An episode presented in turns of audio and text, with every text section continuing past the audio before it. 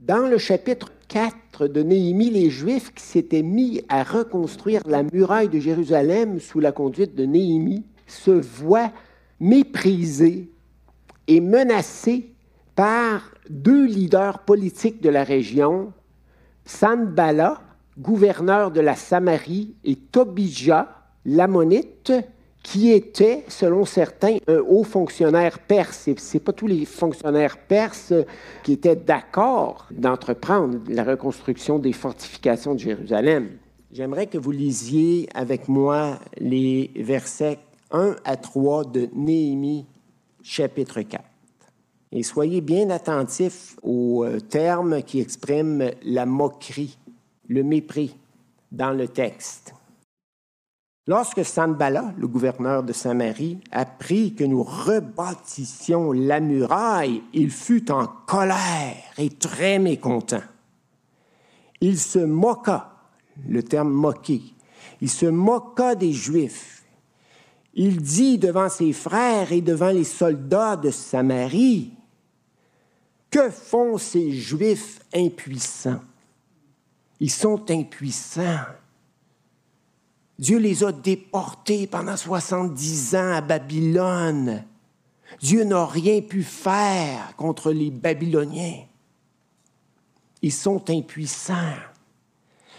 Que font ces Juifs impuissants? Les laissera-t-on faire? Sacrifieront-ils, c'est-à-dire vont-ils offrir des sacrifices d'action de grâce à Dieu parce qu'ils sacrifiaient déjà? Au temple? parce que le temple était déjà bâti. Vont-ils achever cette construction, cette reconstruction du mur? Redonneront-ils vie? C'est spécial, ça. Redonneront-ils vie à des pierres ensevelies sous des monceaux de poussière, des tonnes de poussière, et incendiées? Tobia, l'ammonite, était à côté de lui et dit qu'il bâtisse seulement. Si un renard s'élance, il fera une brèche dans leur muraille de pierre. Ça va être tellement mal fait, ça sera tellement fragile et, Dieu ne sera pas là pour les défendre. Alors voyez-vous comment c'est, c'est un langage qui sort d'un cœur, le cœur de Sanbala qui était en colère et très mécontent. Pourquoi? Parce qu'il avait peur de perdre du pouvoir. Et ce que Dieu était en train de faire menaçait son pouvoir. L'État de Jérusalem était lamentable, les gens du peuple étaient passablement humiliés, et voilà qu'au moment où ils trouvent le courage de se relever les manches et de reconstruire les fortifications de la ville, ils sont l'objet de moqueries de la part de Sanbala, un Samaritain influent, et de Tobija, un autre leader de la région. La reconstruction de ces murs les déstabilisait et allait les dépouiller d'une partie de leur influence. D'autre part, il était aussi irrité parce qu'il en avait contre les Juifs et souhaitait que rien de bon ne leur arrive. Et quand les Juifs étaient revenus de Babylone après 70 ans d'exil, les Samaritains qui étaient déjà là, je vous raconte pas toute l'histoire, on n'a pas le temps, mais, mais, les Samaritains qui étaient déjà là euh, leur ont demandé est-ce qu'on pourrait vous aider à reconstruire le temple? mais les Samaritains étaient plongés par-dessus la tête dans l'idolâtrie. Donc, ils étaient vus comme des impurs par les Juifs. Alors, les Juifs ont dit non, non, vous ne pouvez pas. Nous, on revient de 70 ans d'exil à cause de notre idolâtrie. Puis si on, commence à, travailler avec vous autres, vous allez nous replonger dans notre idolâtrie, puis la colère de Dieu va nous frapper de nouveau. Donc ça ne les intéressait pas du tout. Mais, les Samaritains ont très, très mal pris ça. Et euh, ils étaient très, très, très irrités euh, contre, les, contre les Juifs. Et les Juifs étaient revenus, ça faisait, je pense, 140 ans, quelque chose comme ça. Mais ils ne représentaient pas une menace pour les Samaritains. Parce que les murs de la ville n'avaient pas été reconstruits, donc ils pouvaient les attaquer en tout temps, les mettre en échec, ils pouvaient les garder dans la faiblesse, les garder presque comme des esclaves. Mais là, Dieu intervenait avec puissance, Dieu était en train de révéler sa gloire. Il était en train de révéler qu'il était le Dieu vivant. Une fois de plus, contre les idoles. Et ça, ça leur faisait peur. Et c'est pour ça qu'ils ont commencé à se moquer de façon incroyable.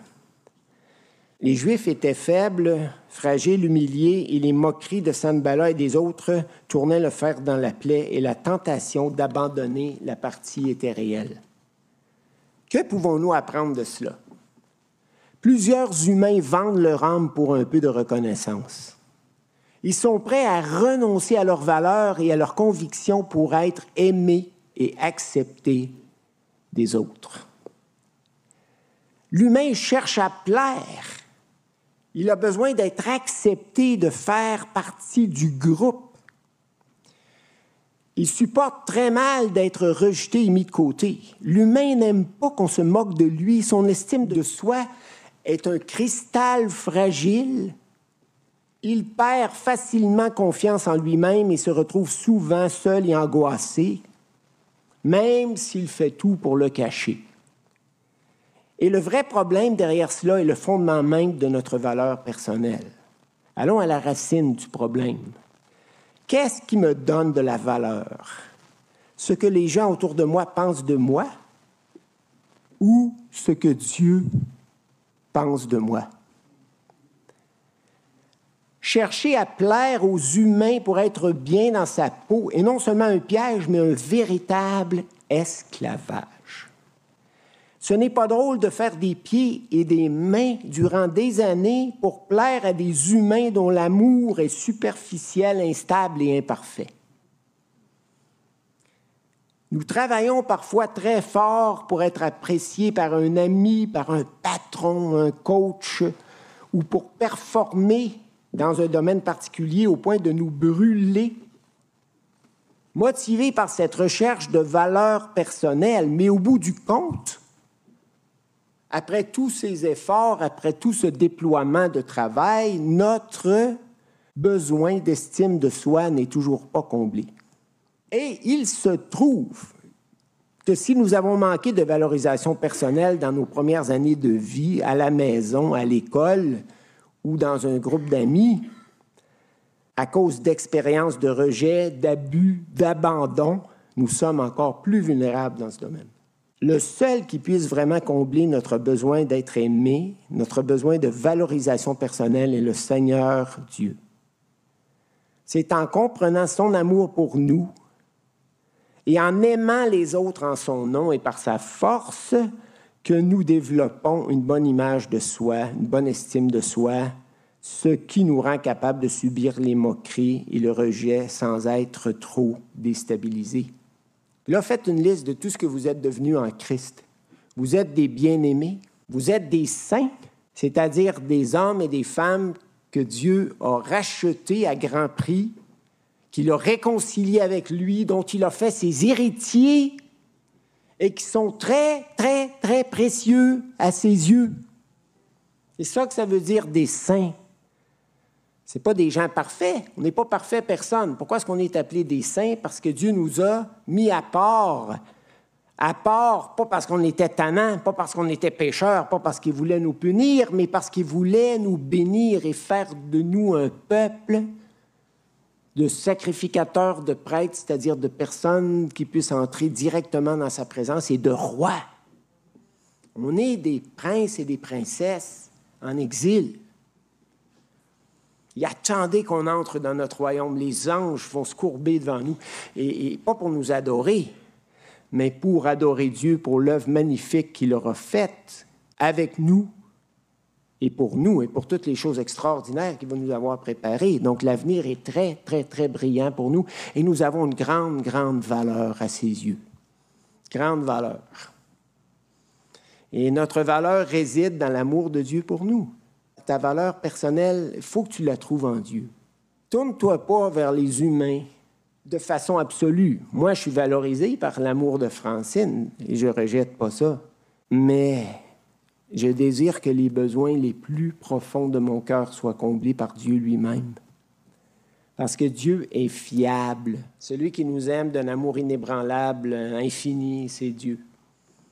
Et il faut vraiment aller chercher notre amour-là. La réponse, c'est quoi? La réponse à la moquerie, à l'attaque de la moquerie, ça a été quoi? Comment Néhémie le peuple ont-ils réagi aux moqueries de Sanbala? En se tournant vers Dieu, en soupirant auprès de Dieu. En effet, nous lisons dans les versets 4 à 6, lisez avec moi, Écoute, écoute au notre Dieu, pas au Dieu, au notre Dieu, toi qui nous aimes, toi qui t'est engagé à nous aimer. Rien ne nous séparera de l'amour de Dieu manifesté en Jésus-Christ. C'est très puissant. Dans le Nouveau Testament, on comprend encore mieux l'amour de Dieu qu'il le comprenait dans l'Ancien Testament. On est vraiment privilégié. Écoute, ô notre Dieu, car nous sommes méprisés. Fais retomber leur déshonneur sur leur tête et livre-les au pillage sur une terre où ils soient captifs. Ne pardonne pas leurs fautes et que leurs péchés ne soient pas effacés de devant toi, car ils ont offensé ceux qui bâtissent. Nous avons rebâti la muraille et toute la muraille fut achevée jusqu'à la moitié de sa hauteur.